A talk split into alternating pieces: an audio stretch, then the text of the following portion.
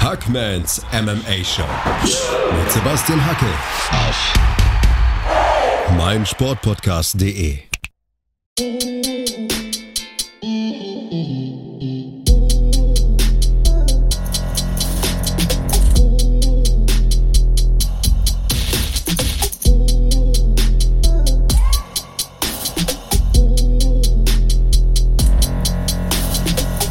Hallo da draußen und herzlich willkommen zu einer neuen Ausgabe von Hackmans MMA Show auf meinsportpodcast.de. Es ist ein wunderschöner Sonntagabend in Niederbayern. Die UFC Fight Night, Overeem gegen Harris, liegt hinter uns und bei mir in der Leitung ist einer meiner guten Kumpels, Olli Kopp. Hallo Olli, wie geht's dir? Ja, grüß dich, Sebastian. Mir geht's, mir geht's super. Wie geht's dir denn? Ähm, sehr, sehr gut. Ein bisschen wenig Schlaf, muss ich sagen. Ich bin um drei Uhr morgens aufgestanden äh, und habe mir die Fight Night live gegeben. Musste ja in dieser Woche diese Show als einzige nicht kommentieren. Auch mal schön, auf der Couch das Ganze zu sehen, entspannt zu sein, nicht reden zu müssen, alles aufsaugen zu können. Schöne Erfahrung. Oh ja, ich weiß nicht, wie es dir da geht, so generell, aber wenn ich die Nacht durchgemacht habe, ich bin einfach keine 29 mehr. Also ich merke das den kompletten nächsten Tag und vielleicht noch den Tag darauf. Es ist tatsächlich so. Also man merkt es mit fortschreitender Lebensdauer wird da die Kondition ein bisschen schlechter. Also ich muss auch immer ein bisschen vorschlafen bei den Sendungen. Das musste ich früher nicht. Wenn ich WWE Pay-per-Views live gemacht habe, war ich einfach 24 Stunden wach und habe halt geschlafen, wenn es die Zeit zugelassen hat. Aber ja, ich gebe dir recht. Und ich habe es ja äh, schon mehrfach auch in diesem Podcast gesagt. Ich habe zwei Kinder und die sind etwas erbarmungslos, verständlicherweise. Die wollen am Sonntag dann was mit dem Papa machen und da muss ich dann Augen zumachen und durch. Gehört dazu, ne? Dafür, dafür hat man Kinder. Und es macht ja auch Spaß. So, genau, so habe ich es mir ausgesucht und ist ja auch das Schönste im Leben.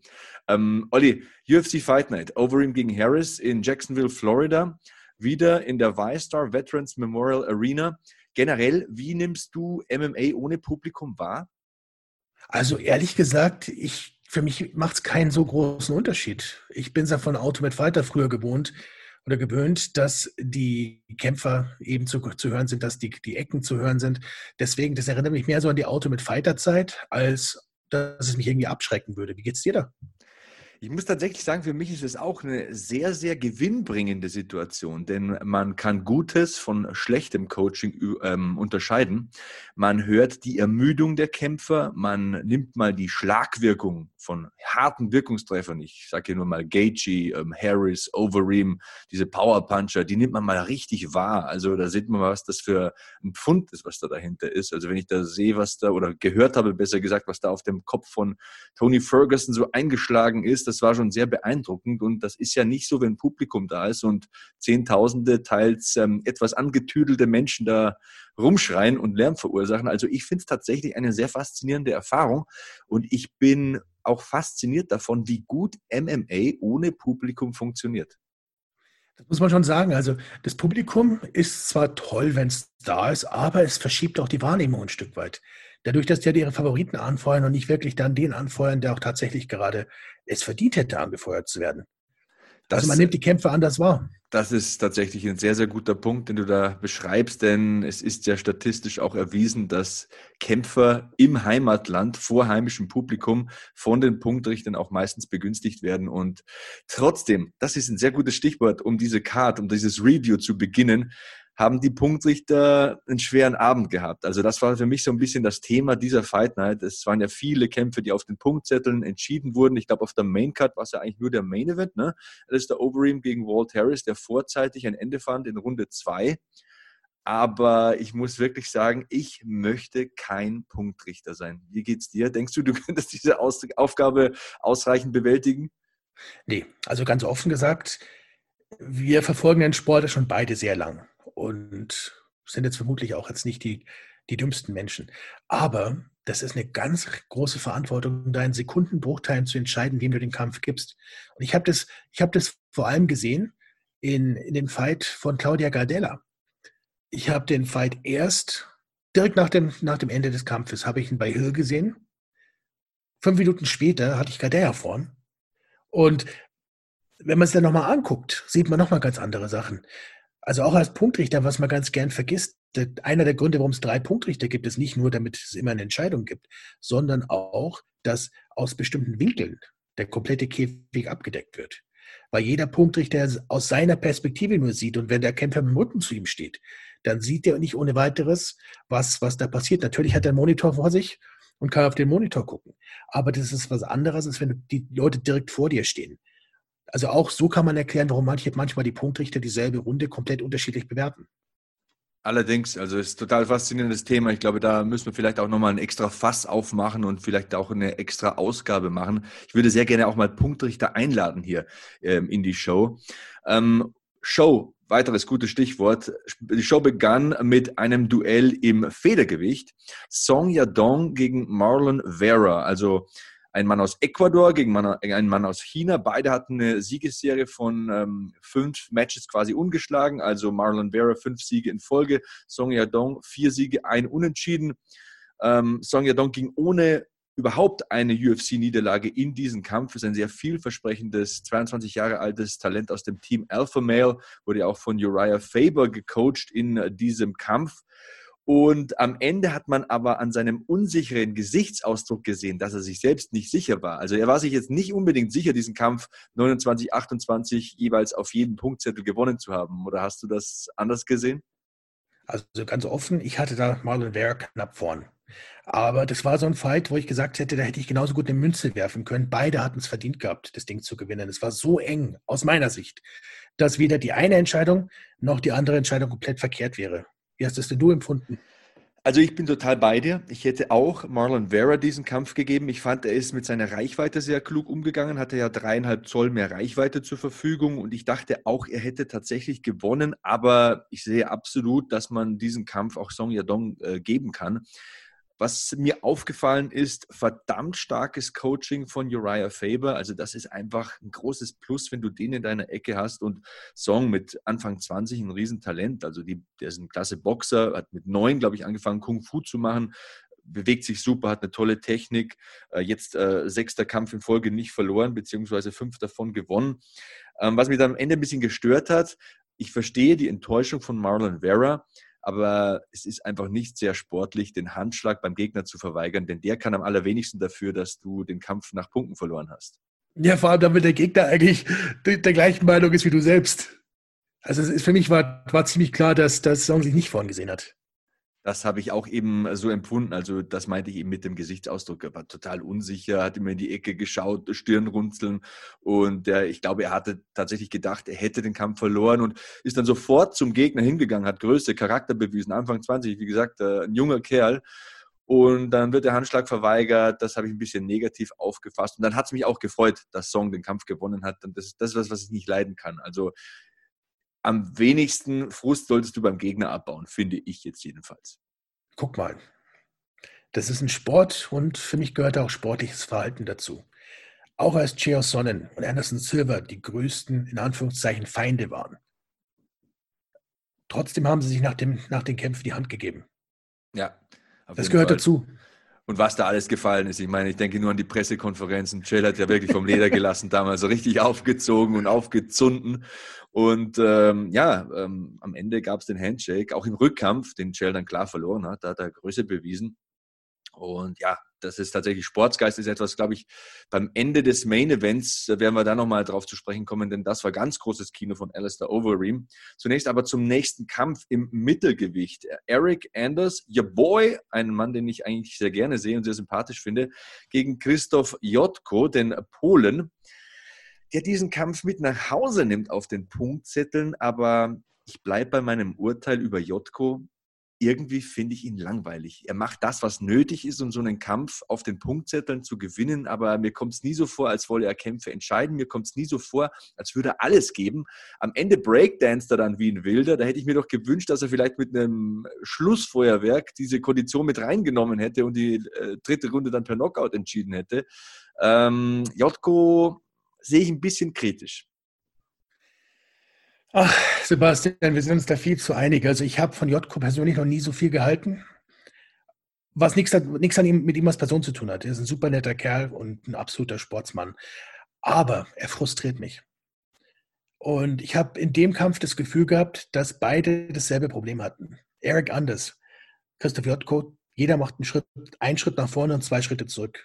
So kommt es mir zumindest vor. Das war der einzige Fight, den ich gestern gesehen habe, auf der Veranstaltung, wo ich wirklich gesagt habe, das war kein sehenswerter Kampf.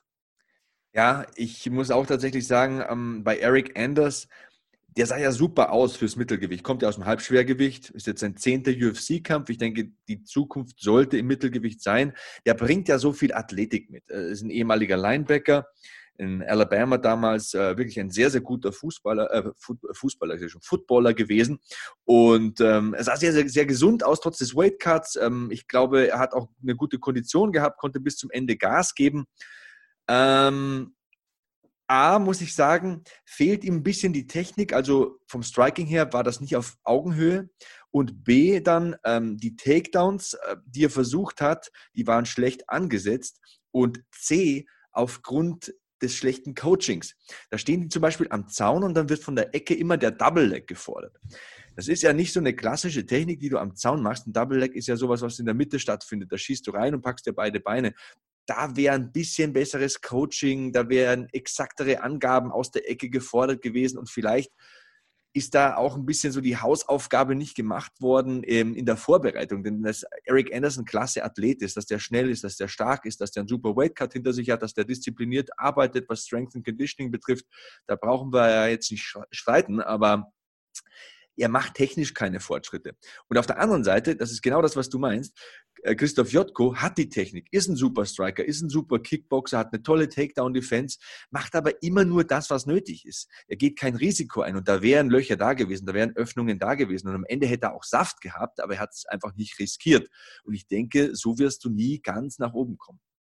Ja, das ist ein guter Punkt. Also, wenn ich mir eines angucke, guck mal, nimm mal sein Striking.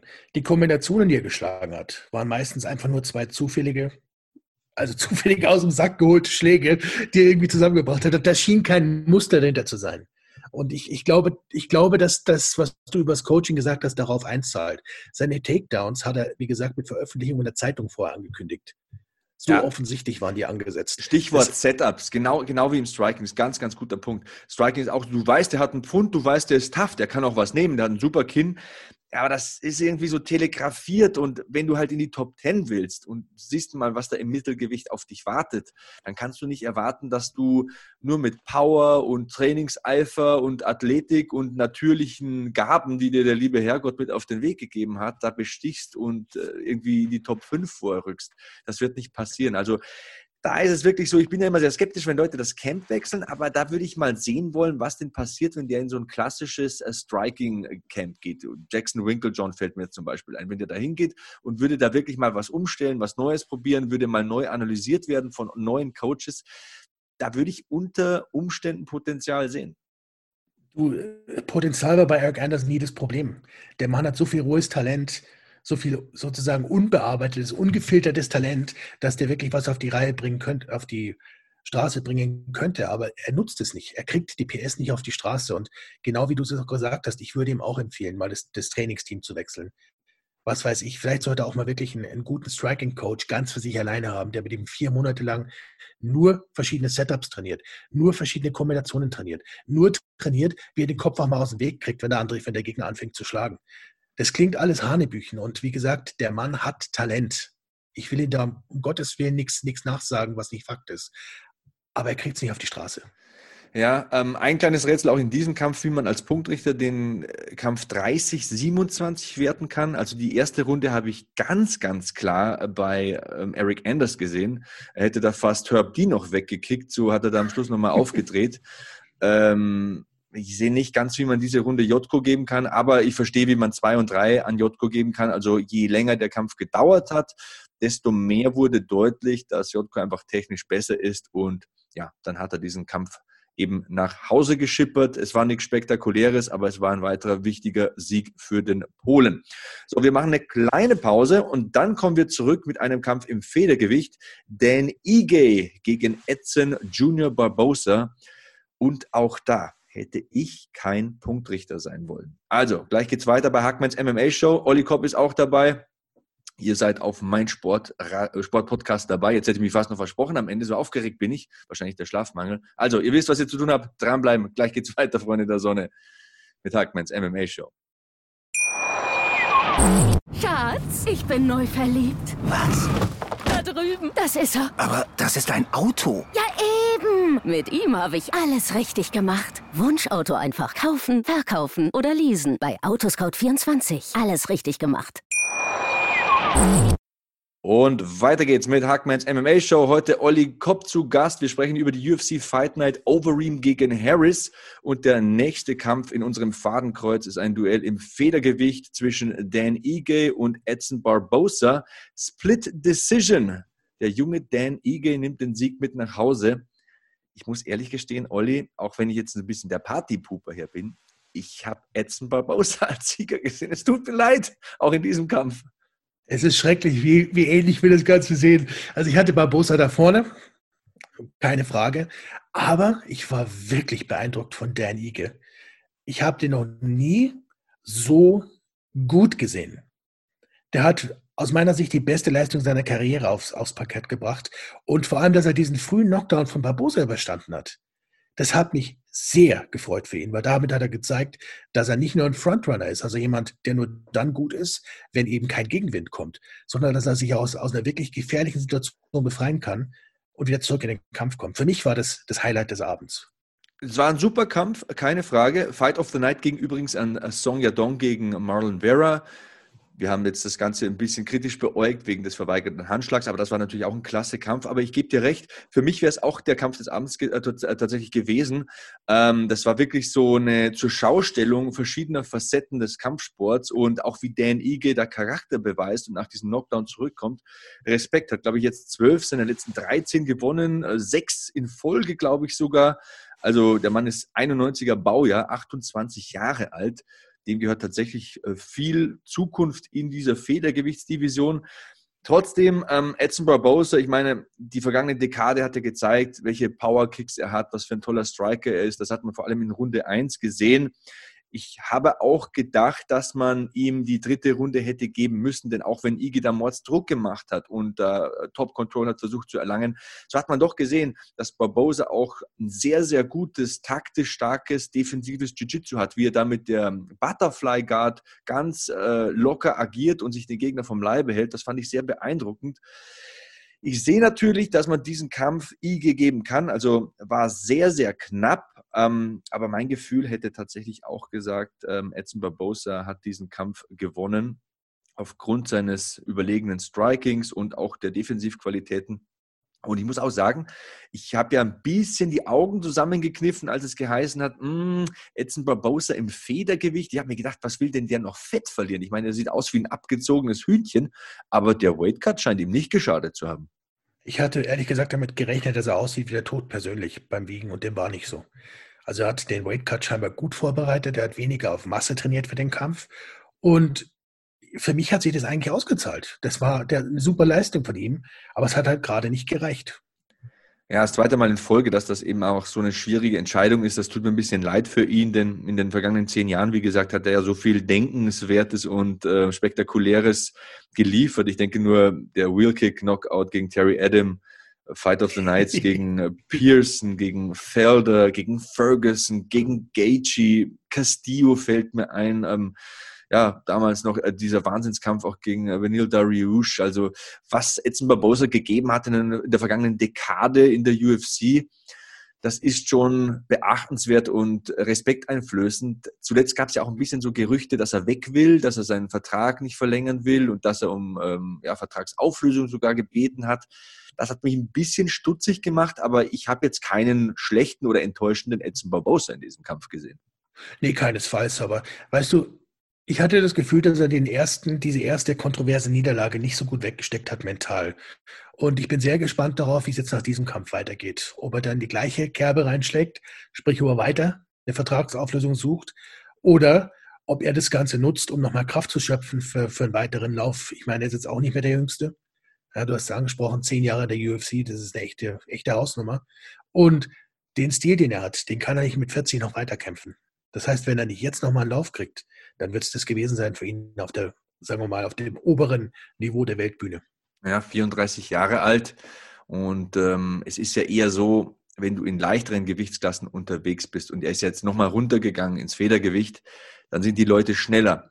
In den höheren Gewichtsklassen kannst du länger bleiben, weil ähm, Heavyweights leben jetzt nicht unbedingt von der Schnelligkeit, sage ich jetzt mal. Ne? Da ist viel Erfahrung, viel Routine mit dabei, aber ich gebe dir recht, Edson Barbosa hat noch ja, zwischen ein und drei Top-Jahre auf Weltklasse-Niveau. Und das macht natürlich auch was mit deinem Kopf. Wenn du zweimal halt in Anführungszeichen aus deiner Warte, und das muss er ja tatsächlich so sehen, als Kämpfer beschissen wirst, ne, dann ähm, ja, ist natürlich auch ein bisschen schwierig, mental das zu verdauen. Ich denke, er wäre gut beraten, jetzt ein bisschen Abstand zu gewinnen, sich mal ein bisschen freizunehmen und äh, die Birne frei zu bekommen und dann vielleicht auch wieder frisch aufzuspielen mit aufgeladenen Batterien. Kommen wir zum äh, Co-Main-Event, lieber Olli. Strohgewichtskampf der Frauen, sehr guter Kampf. Angela Hill gegen Claudia Gadelja und ähm, ich muss es wieder sagen, ich war mir so sicher, ich habe sogar einen Tweet abgesetzt, habe ihn dann gleich wieder gelöscht, weil ich mir gedacht habe, so, das liegt an mir, das sind meine Tweets, die das Ding hier verhexen. Angela Hill habe ich als Siegerin gesehen. Für mich war sie die bessere Strikerin. Sie hat öfter getroffen, sie hat mehr geschlagen. Ja, Gadelia war super tough. Sie war immer im Kampf, aber für mich war das hier Angela Hill. Es tut mir, es tut mir so leid. Also ich hatte Hill tatsächlich mit 29, 28 vorn.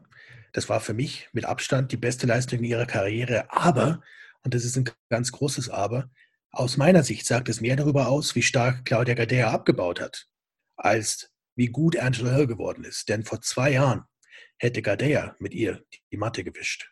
Und zwar ohne Zweifel. Das ist ähm, ein sehr, sehr guter Punkt. Und ähm, da möchte ich auch gleich noch was dranhängen. Ich glaube, dass Claudia Gadelia weiß, dass sie momentan nicht für einen Title Shot aus persönlicher Sicht in Frage kommt, weil sie sich die nicht zutraut. Sie hat dann einen Call-out gemacht an Carla Esparza. Also als Nummer 6 der Welt, wenn du den Kampf gewinnst, bist du in meinen Augen in der Top 5. So, logisch wäre Call-out an die Championess. War nicht so. Sie wollte Carla Esparza. Also ich glaube, sie weiß, dass sie in der momentanen Form nicht um den Titel kämpfen braucht. Das ist ein guter Punkt. Wenn was dazu kommt, ist, die beiden können sich ja nicht ausstehen. Carla Esparza und Claudia Gadea. Ich habe die persönlich schon zweimal aneinander geraten sehen in, in, einem, in einem Kämpferhotel. Und deswegen wundert es mich nicht, dass sie sich gerade die ausgesucht hat, weil sie nämlich weiß, dass sie sie schlagen kann. Mhm. Ich das glaube, dass es für Gadea ist, es geht jetzt darum, wieder ein bisschen Zuversicht aufzubauen, Selbstvertrauen aufzubauen. Denn das hier war eine echt böse Geschichte, dass Angela Hill in den Augen einiger, und zwar nicht weniger Menschen, ihr diesen Fight abgenommen hat. Angela Hill ist eine Wahnsinnskämpferin. Ich meine, wie oft, ich glaube, sechs Kämpfe von April 2019 bis Mai 2020. Also unglaublich, der Cowboy Cerrone der Frauen für mich. Und auch die Story, also von der UFC weg und dann ist sie bei Invicta, räumt da alles ab, wird Titelträgerin, kommt zurück zur UFC, hat jetzt einen richtig guten Lauf, ist ja eine klasse Kickboxerin, ich glaube 16 Kickboxkämpfe und ungeschlagen sogar. Also die hat eine Zukunft. Was Claudia Gardell hier ein paar Bonuspunkte gebracht hat in meinen Augen, ist tatsächlich, die ist so ein klassischer Bully. Die ist physisch sehr stark, die kann die Gegnerinnen rumschieben, die ist sehr gut im Grappling und du willst nicht unter ihr liegen, sage ich jetzt mal, als Angela Hill, denn da zermannt die dich auch ganz schnell mal.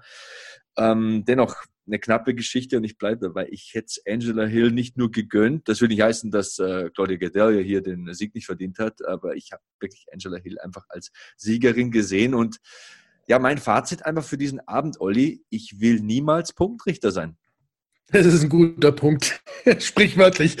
Ähm, was ich vielleicht noch, noch ergänzen wollte, ist, eine knappe Punktniederlage gegen Gardea ist eigentlich ein Sieg für Angela Hill, wenn es auch nur ein moralischer ist. Und so, so sollte das Ganze auch sehen. Also meiner Meinung nach. Klar, sie wird im Geldbeutel wird sie merken, dass sie den Sieg nicht zugesprochen bekommen hat, aber das, was sie hier geleistet hat, war schon außergewöhnlich für sie. Ja, und sie hat auch wieder nicht so viel Schaden genommen. Also der nächste Kampf, der kommt in nicht allzu weiter Ferne. Das heißt, sie wird weiter Geld verdienen. Ihr Name ist jetzt ein bisschen eingraviert in dieser Division. Man respektiert sie. Sie ist dann fester Bestandteil und hat mit Sicherheit eine große Zukunft vor sich in der UFC. Da bin ich äh, ganz bei dir. So, dann ist Main Event Zeit hier bei Hackmans MMA Show. Overeem gegen Harris. Harris war der leichte Favorit und das war tatsächlich ein Schwergewichtsduell, wie man sich vorstellt. Overeem 1,93, Harris 1,96, Overeem 115 Kilo, Harris 120 Kilo. Erfahrung gegen Power. Und ich habe es Gott sei Dank gesagt in meinem Preview in der vergangenen Woche, das Grappling von Alistair Overeem ist so underrated. Ich glaube, Niemandes Grappling ist so unterschätzt wie das von Alistair Overeem. Man reduziert ihn immer auf die K1-Zeit, auf die tollen Knockouts. Äh, jemand, ja, wie Alistair Overeem, der Brock Lesnar per Bodykick ausnockt, ist einfach berühmt und gefürchtet für sein Striking aber der Typ ist so ein guter Grappler, versteht Positionen so unglaublich gut. Und dann sah es ja wirklich am, zu Beginn des Kampfes so aus, dass Harris diesen Kampf für sich entscheidet. Nach zwei Minuten war Overeem eigentlich am Rand der Niederlage. Der Ref lässt ihn noch ein bisschen im Kampf. Und dann kommt einfach diese geballte Routine, diese Erfahrung zum Tragen. Er kommt zurück in den Kampf und entscheidet es dann auf dem Boden mit Ground and Pound. Um, ähm, the Ream is back again, Olli. Ja, für mich ist die Message aus dem Fight, dass man Alistair Overeem nie abschreiben sollte. Ich hatte tatsächlich gedacht, dass der Fight in der ersten Runde endet. Ich habe gedacht, dass ein anderer Punktrichter, ein anderer Ringrichter dazwischen gegangen wäre, das Ding abgebrochen hätte. Aber ich fand es gut, dass Big Dan den hat weiterlaufen lassen. Denn wie wir gesehen haben, Overeem ist wieder zurückgekommen in den Kampf. Und nicht nur in der zweiten Runde, sondern auch zum Schluss der ersten Runde hat er nochmal ganz gut gezeigt, dass er noch mit dabei ist im Fight. Aber das war ein enges Ding. Also du hättest, also ich hätte zumindest niemanden verurteilt, dafür den Fight abzubrechen, als Overeem am Boden war und einen Schlag nach dem anderen kassiert hat. Ja, ähm, mit Sicherheit. Tolle Leistung, Dan Mergliotta. Und er hat ja bewiesen mit dieser Entscheidung, dass er recht hatte. Overeem war total im Kampf. Was mich auch ein bisschen gewundert hat, ich meine, ich sehe Alistair Overeem sehr, sehr gerne. Aber wenn man sich mal seine Bilanz ansieht, ich meine jetzt, glaube 46. Profisieg im MMA, aber da stehen auch 18 Niederlagen und viele durch Knockout. Und der Mann war ja auch professioneller Kickboxer, also K1-Weltmeister. Auch da ist er ein paar Mal auf die Bretter gegangen. Und ich dachte ja immer, sein Kinn ist nicht mehr so da. Aber wenn man nach diesem Ansturm von Walt Harris wieder aufsteht und sinnvolle Sachen macht, dann hast du ein Kinn, auch im Alter von 40 Jahren noch. Er ist ja im äh, Verlauf dieses Abends quasi 40 geworden, hat sich selbst beschenkt. Und er ist als Nummer 8 in diesen Kampf gegangen, ist jetzt so wieder an der Top 5 dran und hat es dann auch selbst gesagt, mein Ziel ist nochmal die Titelchance. Stell dir das mal vor, Olli, wenn der Typ nochmal Champion wird, wer hätte das gedacht? Also, mich würde es nicht wundern, wenn er zumindest nochmal einen Titel näher kommt. Das ist das eine. Ich persönlich hätte, glaube ich, den großen Wunsch, ihn und Francis Nagano um die Titel kämpfen zu sehen. Also ein Rematch quasi ein gutes Rematch. ja. Also möglichst eins, möglichst eins, das vielleicht mal über zwei Runden geht.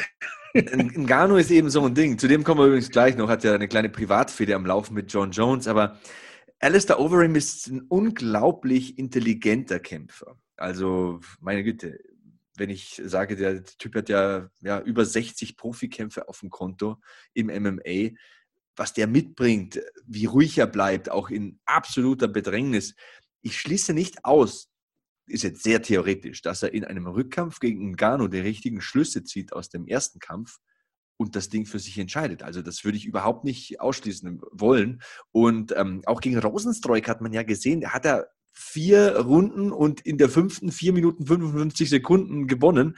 Und mit dem letzten Schlag quasi zimmert ihm Jairzinho Rosenstreuk eine, dass es ihm fast den Schädel spaltet. Und ja, mit halb Glück, halb grober Power und auch wahnsinnigem Können befördert er Overeem ins Reich der Träume. Aber das war ja auch so, dass man eigentlich bis zuletzt dachte, Overeem gewinnt das Ding. Also er ist immer noch konkurrenzfähig auf der absoluten Spitze.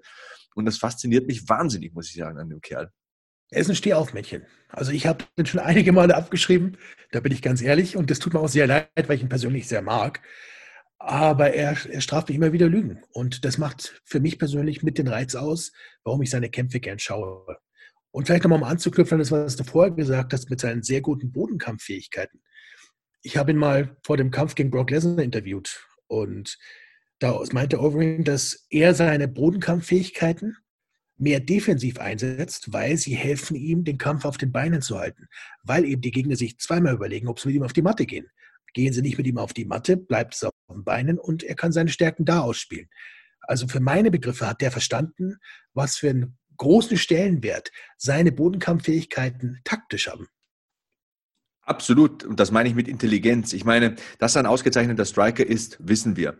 Aber wenn es zu Boden geht, hat er zum Beispiel eine klasse Guillotine. Er ist auch on top, eine enorme Gefahr. Das ist halt nicht sein Go-To. Ne? Er ist halt, wie gesagt, K1-Weltmeister. Der trägt es halt stehend aus. Und äh, Siege gegen Junior dos Santos zum Beispiel beweisen ja, dass er mit absoluten Elite-Strikern im Heavyweight nicht nur mithalten kann, sondern dass er, dass er ihnen meistens überlegen ist. Und ja, ähm, Langlebigkeit in diesem Geschäft hast du ja nie, wenn du so ein One-Trick-Pony bist, sondern nur, wenn du viele Facetten hast. Und die hat Alistair Overeem zweifelsohne. Ein Wahnsinnskämpfer hat mich überrascht und wieder von neuem fasziniert. Ich kann es nur wiederholen.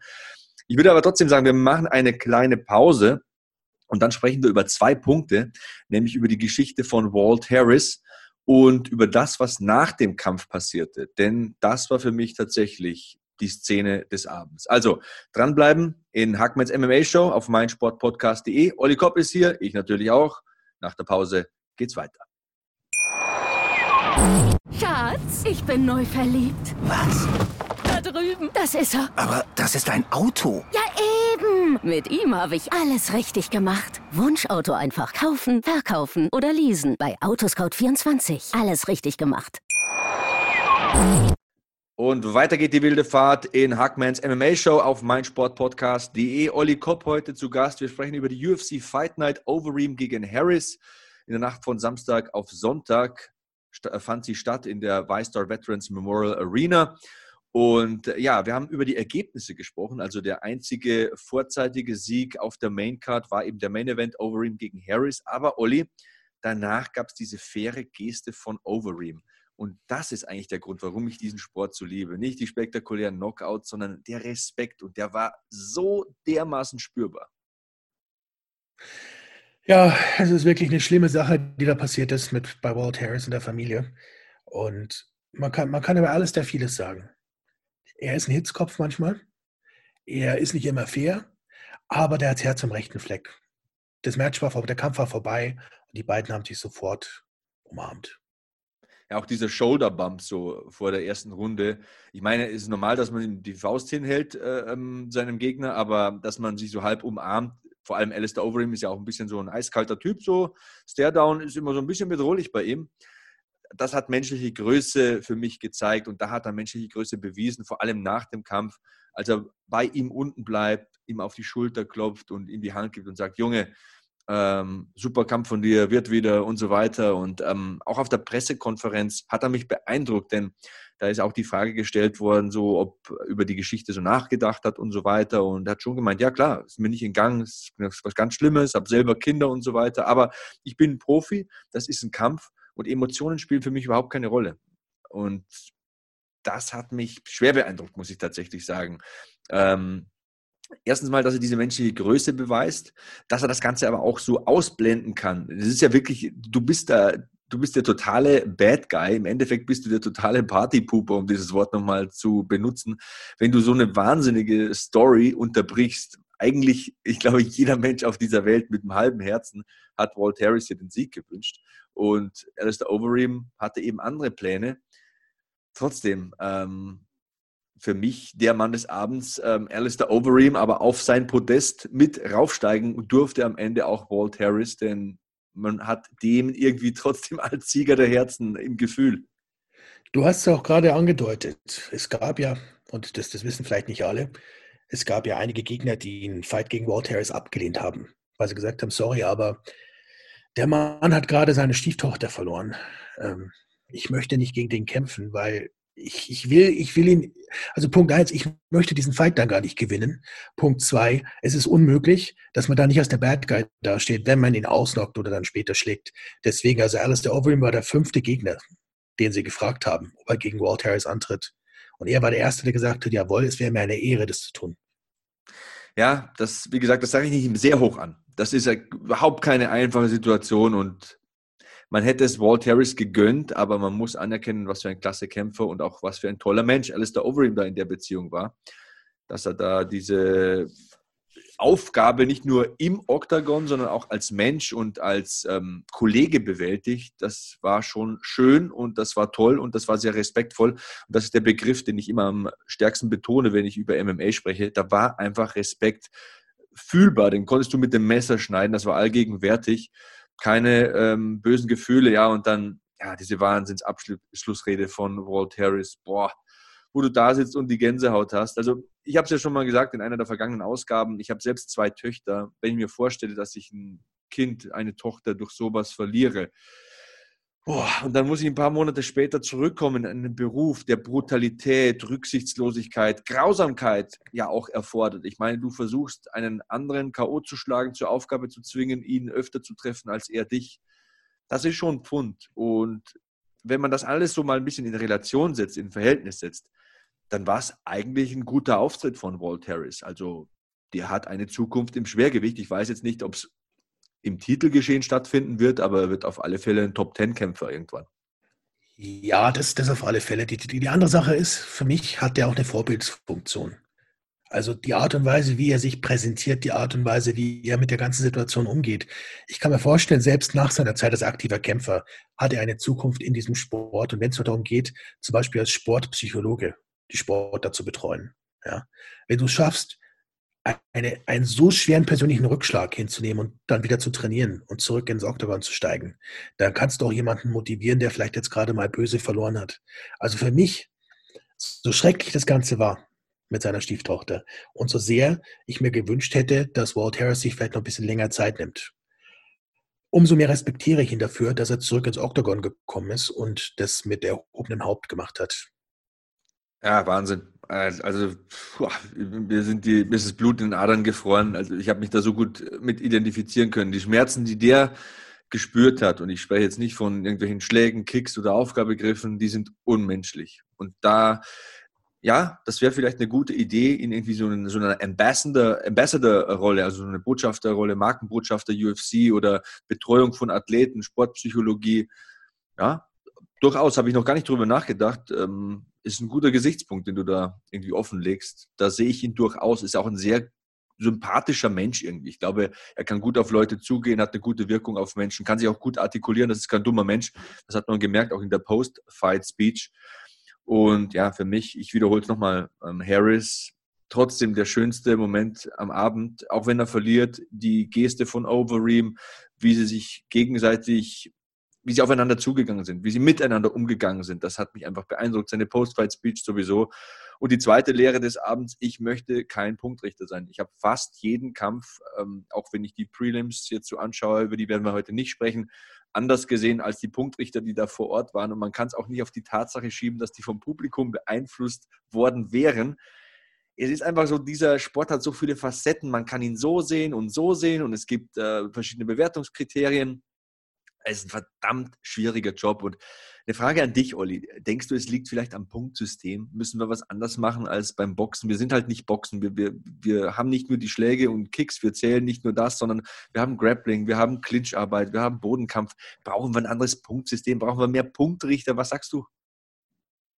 Oh, schwieriges, schwieriges Thema. Ich habe selbst mal früher so einen MMA-Podcast gehabt und wir hatten mal Doc Hamilton damals einen der Ringrichter und Punktrichter als Gast und der hat sich ja sehr lange für so ein Halbpunktesystem eingesetzt. Aber im Endeffekt, glaube ich, würde das nicht viel ändern. Was viel, aus, aus meiner Sicht viel sinnvoller wäre, wäre den Punkt, das Punktspektrum von 1 bis 10 vernünftig auszunutzen. Und nicht nur irgendwie 10, 9 und 10, 8 in Ausnahmefällen zu nehmen. Die Differenzierung der Kämpfer über die Runden, die ist halt minimal, wenn du immer nur einen Punkt variierst. Also für mich wäre das der Ansatzpunkt.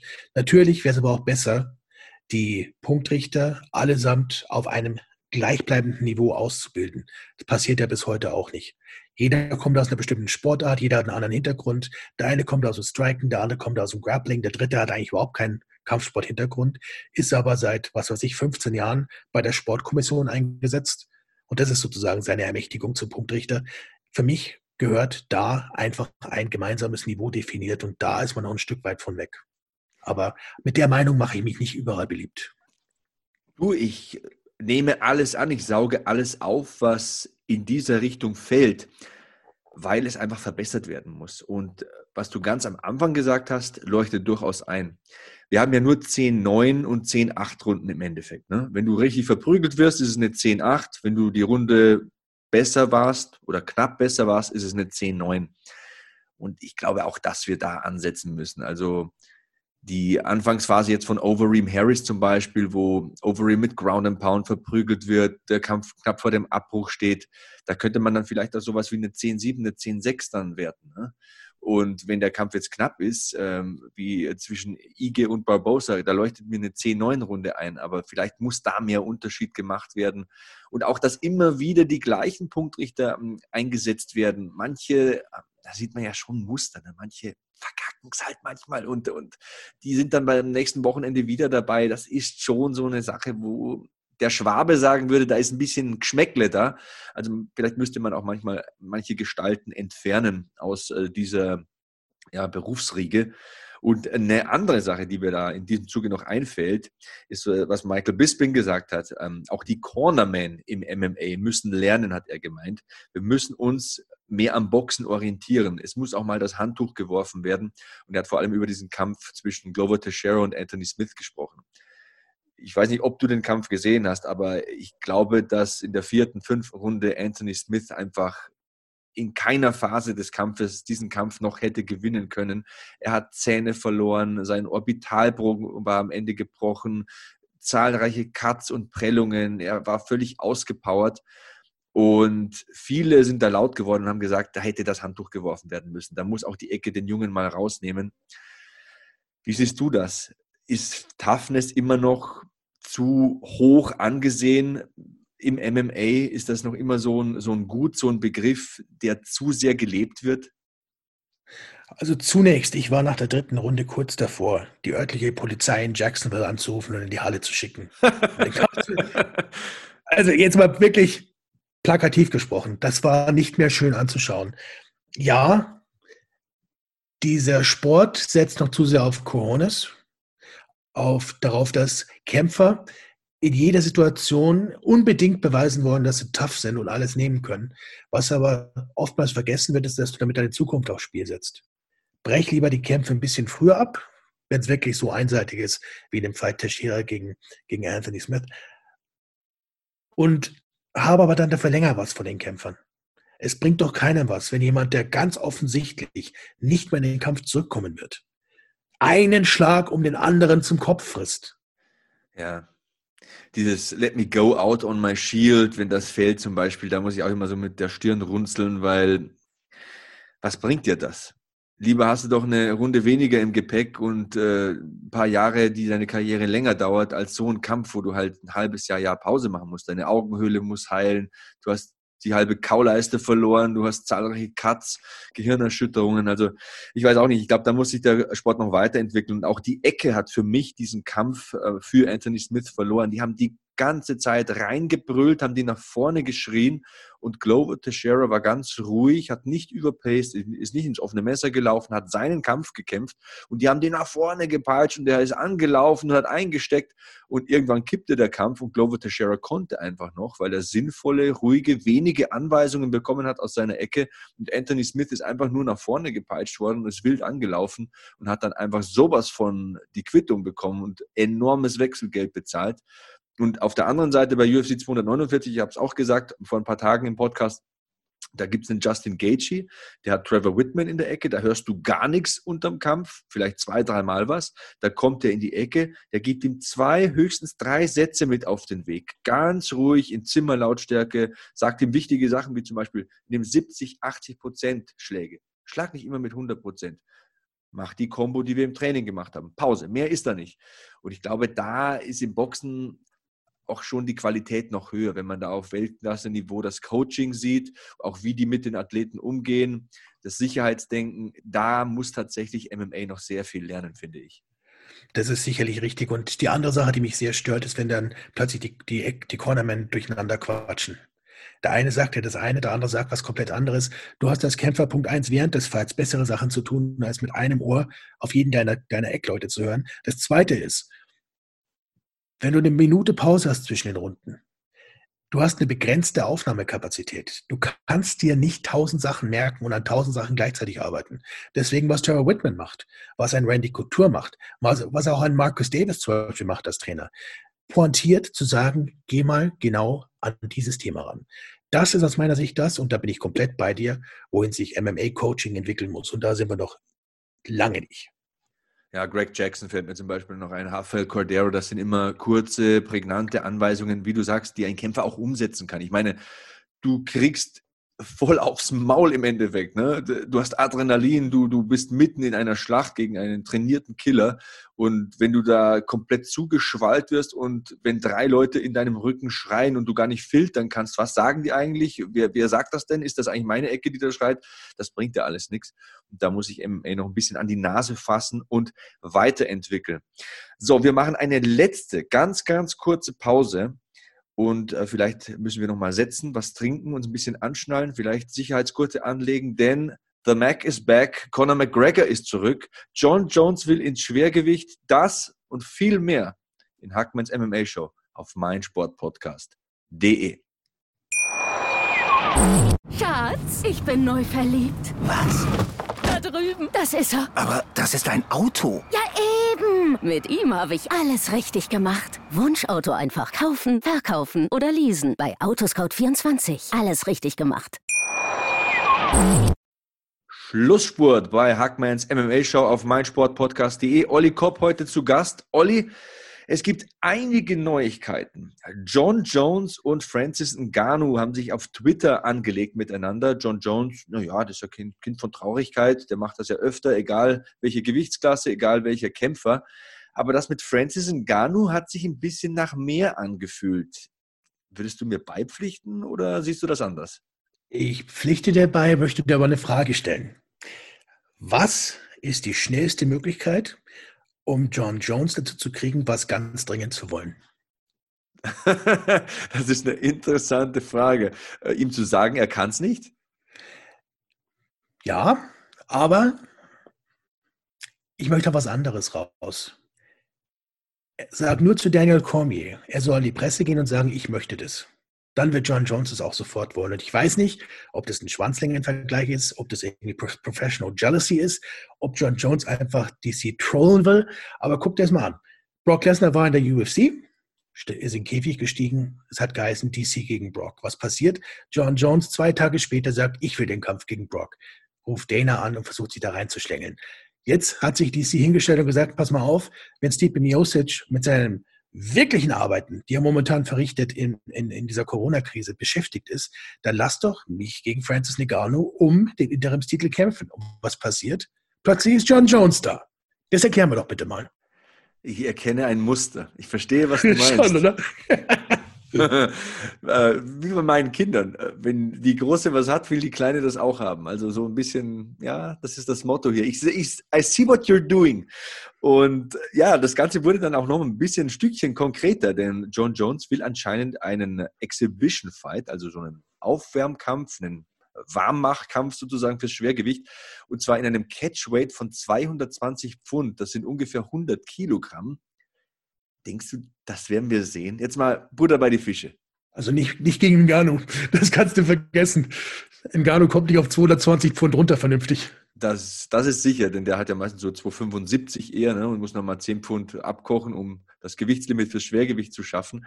Aber ich glaube, wenn das stattfinden würde, 220 Pfund, dann wäre es auch kein Kampf gegen Ngannou. Dann würde Francis mal zuschauen noch und Jones sich ein bisschen warm laufen gegen einen anderen Gegner. Denn wenn wir mal ganz ehrlich sind, die Halbschwergewichtsdivision hat er ziemlich leer gefegt. Also Dominic Reyes hat er besiegt, Thiago Santos ist immer noch verletzt, den hat er besiegt, wenn auch umstritten. Anthony Smith ist jetzt nach dem Sieg, äh, nach der Niederlage gegen Glover Teixeira nicht unbedingt als nächstes dran und den hat er ja auch schon geschlagen. Corey Anderson ist da noch auf dem Zettel, Alexander Gustafsson hat er zweimal besiegt. Ähm, Glover Teixeira, wo wir ihn gerade angesprochen haben, fällt mir ein, hatte ja auch schon seine Titelchance gegen äh, John Jones. Also und dann kommst du ja schon so in die zweite Riege. Johnny Walker, der hat noch keinen Titelkampf verdient und so weiter und so fort. Also Jan Blachowitz steht jetzt als nächstes an, aber sind wir mal ganz ehrlich, das ist ein krasser Außenseiter. Also ich könnte es mir schon vorstellen. Also das Halbschwergewicht ist jetzt ein bisschen leer. John Jones hat es über Jahre hinweg komplett demoliert und dominiert ein Ausflug ins Schwergewicht würde mir schmecken. Und du hast DC angesprochen. Daran habe ich noch gar nicht gedacht. John Jones gegen DC im Schwergewicht hätte auch nochmal eine ganz andere Dynamik als im Halbschwergewicht, denn das wäre der volle DC. Also der müsste nicht abkochen, der wäre da irgendwie nicht limitiert. Wenn ich auch nicht weiß, wie lange er noch machen will. Und ich denke, er will den Titelkampf gegen Stipe und dann ist Ende Gelände. Aber auf was ich hinaus will, John Jones im Schwergewicht da gäbe es so viele Möglichkeiten, so viele Optionen, da wäre so viel Spannendes da und das wäre auch ein richtiger Prüfstein. Denn man muss ja erstmal sehen, ob er diese Dominanz aus der Gewichtsklasse bis 93 Kilo ins Heavyweight mit reinnehmen könnte, oder? Absolut richtig. Also für mich ist es, ist es auf lange Sicht, wenn John Jones überhaupt noch lange dabei bleibt, aber die privaten Themen klammern wir jetzt überhaupt mal aus. Für mich hat er eine Heimat im Schwergewicht. Ja, es wird immer schwieriger abzukochen. Er, er läuft da selber mit 235, 240 Pfund rum normalerweise, wenn er jetzt gerade mal nicht trainiert. Und jeder Kämpfer, der älter wird, kriegt, merkt, dass es immer schwieriger wird, auf das richtige Zielgewicht zu kommen, dass es abkochen schwerer fällt.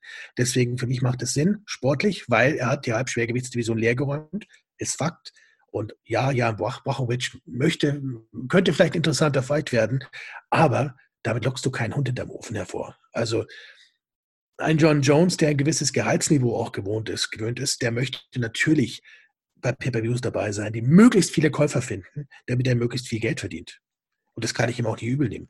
Absolut. Und der Freak-Faktor gegen Gano wäre voll da. Also ich wäre mega heiß auf diesen Kampf. Denn klar, John Jones ist viel beweglicher, ist der bessere Ringer, ist der bessere Striker, ist einfach der komplettere Kämpfer. Aber wir haben es wieder mal gesehen vor ein paar Tagen. Ein, ein äh, Schlag von Francis Ngannou, auch wenn die Technik noch so wild ist, der kann dich in eine andere Dimension befördern. Und ähm, dieses Damoklesschwert über den Köpfen der Fighter schweben zu haben, vor allem über John Jones Kopf. Das wäre mal wieder ein Anreiz, seine Kämpfe einfach auch ähm, vor einem breiteren Publikum dann auszutragen. Denn ist auch richtig, was du sagst. Die Quoten und die Pay-Per-View-Bias bei seinen letzten Kämpfen waren auch nicht mehr unbedingt so hoch.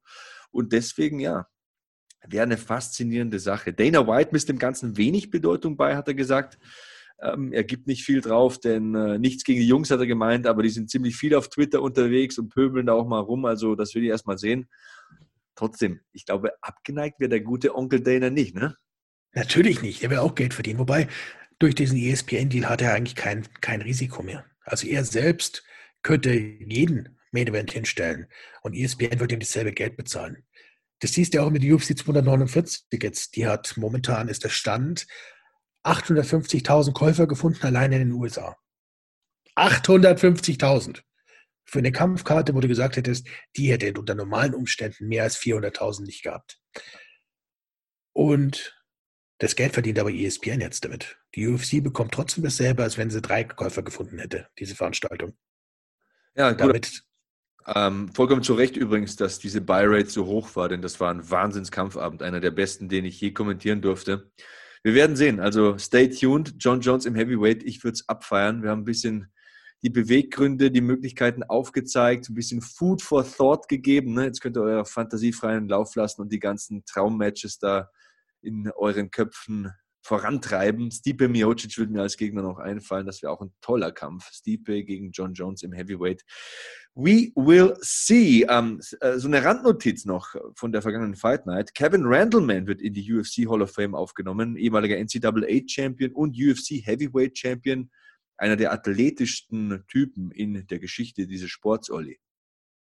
Ja, und auch eine der, der, der traurigsten Geschichten, wenn du da mal Stück weit seine Geschichte anguckst, es gibt ja diese, diese, dieses Produkt, diese DVD namens uh, Rites of Passage, wo auch seine, seine Geschichte beleuchtet wird mit, mit dem Missbrauch in, seiner, in seinen Kindheitstagen, in seiner Jugend und der schwierigen Situation, die er gehabt hat zu Hause.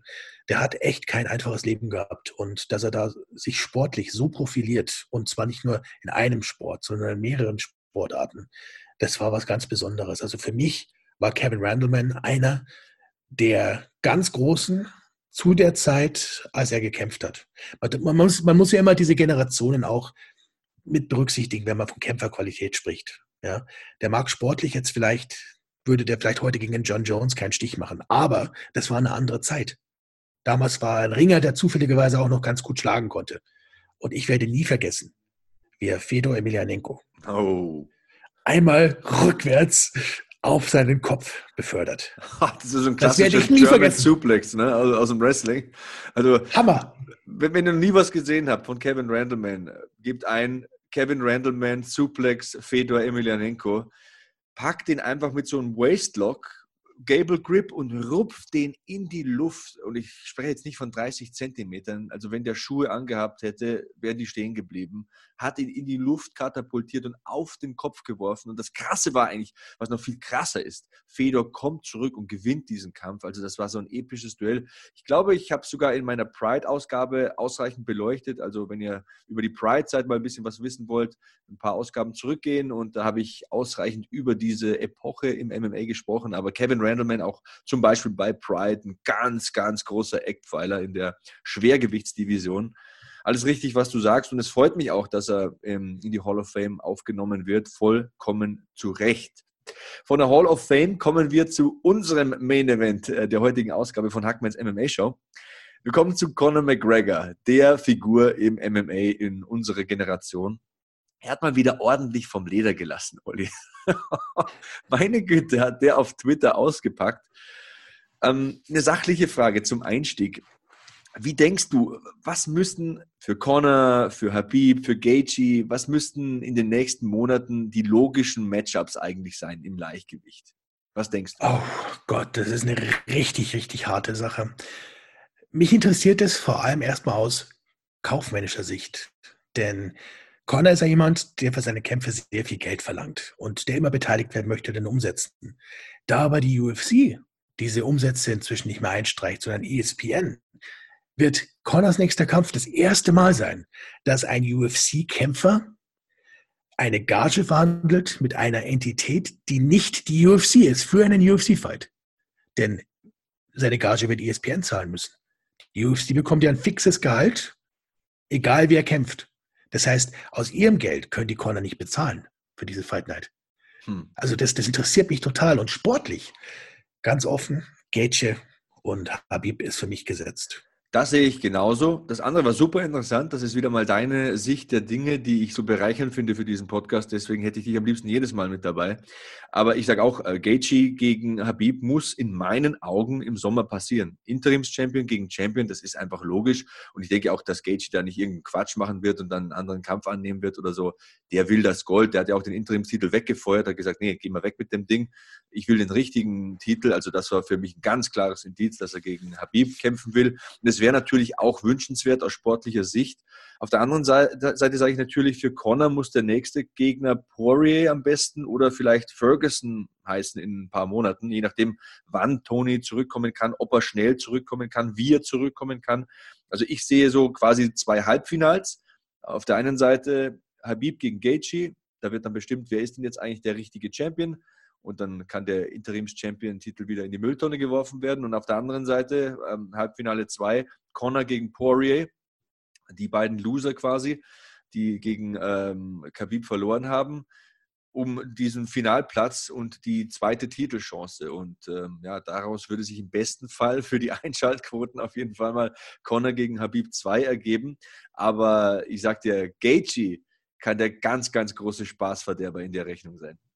Ganz oft ich hätte von allen aktiven Top-Leuten in dieser Gewichtsklasse Gage die größten Chancen eingeräumt gegen Habib. Und zwar aus dem einfachen Grunde, weil er nicht vorhersagbar ist.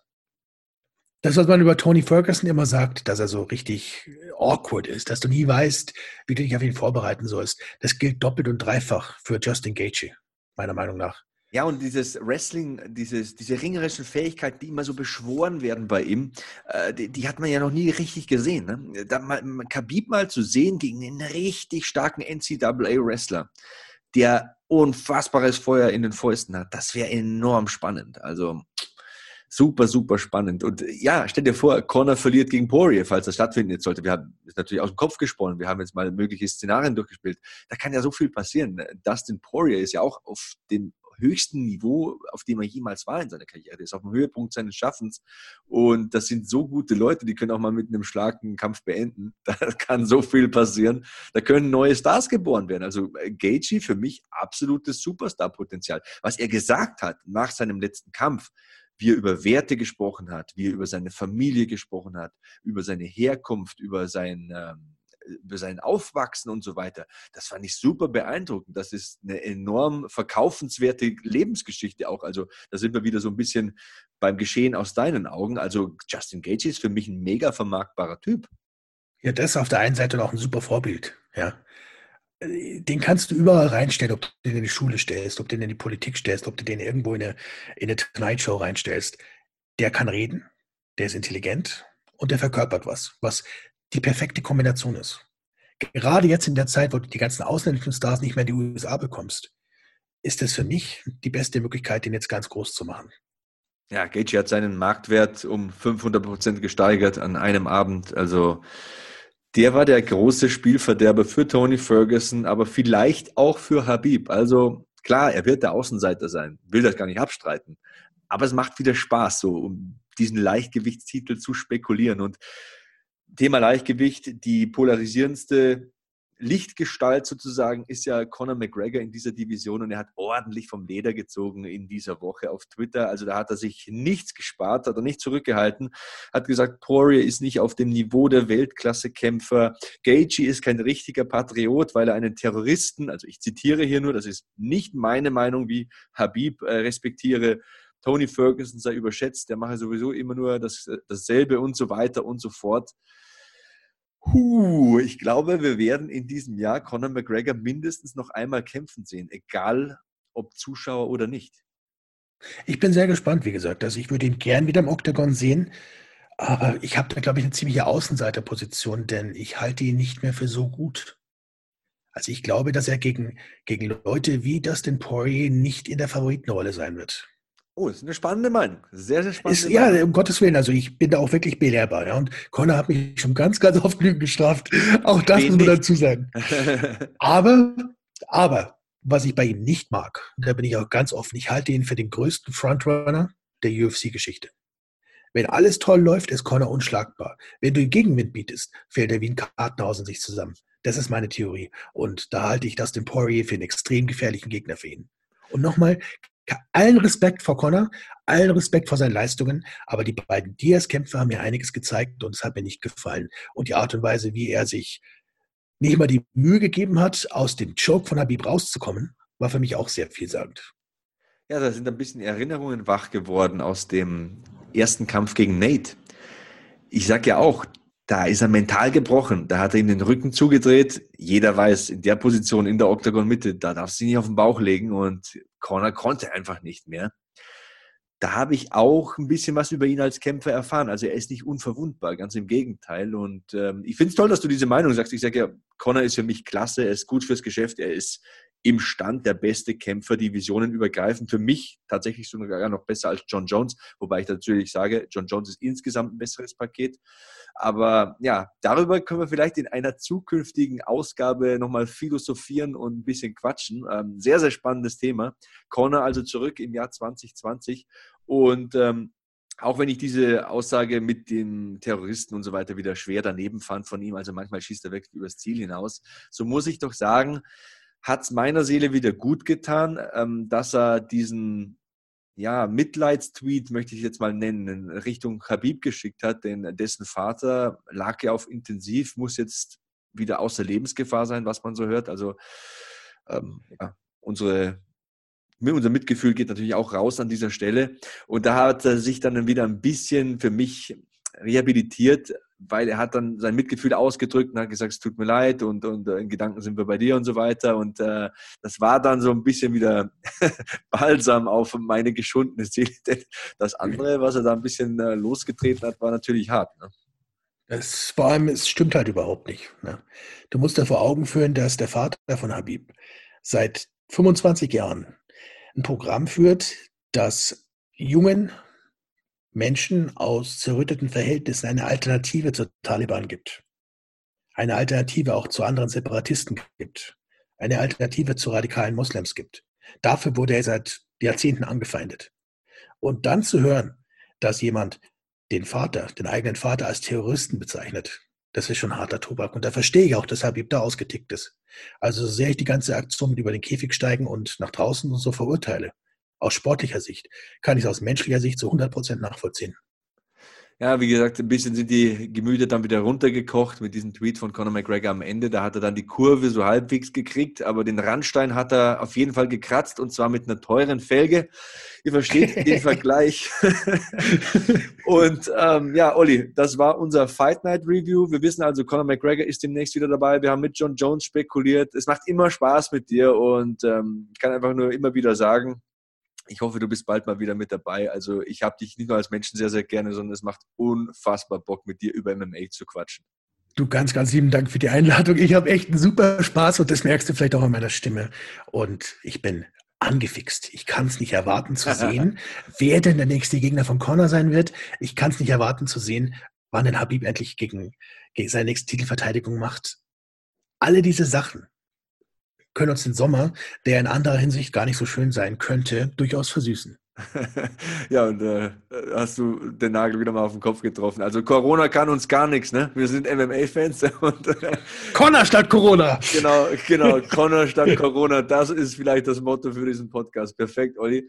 Ähm, ja, komm mal wieder rein. Ne? Ansonsten äh, gehen wir mal wieder ein Steak essen, falls das äh, demnächst mal wieder möglich sein sollte in dieser komischen Zeit auch ein bisschen nervig ist. Und ja, danke fürs dabei sein. Danke für deine äh, tollen Worte. Das war diese Ausgabe von Hackmans MMA Show. Ich hoffe, es hat euch ein bisschen Spaß gemacht. Falls ja, lasst fünf Sterne da auf iTunes. Ansonsten Tweets oder Instagram-Messages an mich. Hashtag HackmanMMA. Freunde der Sonne, vielen Dank ohne euch gäbe es diesen Podcast nicht. Durch eure Begeisterung waren wir zwischendurch sogar auf Platz 1, habe ich gesehen, in der Kategorie Wrestling und MMA. Und so soll es weitergehen. Also, bis zur nächsten Ausgabe. So long, Hackman out. Schatz, ich bin neu verliebt. Was?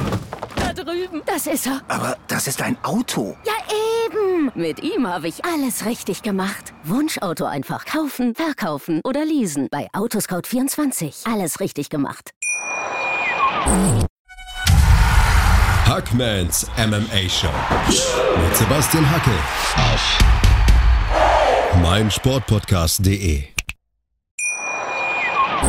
Schatz, ich bin neu verliebt. Was?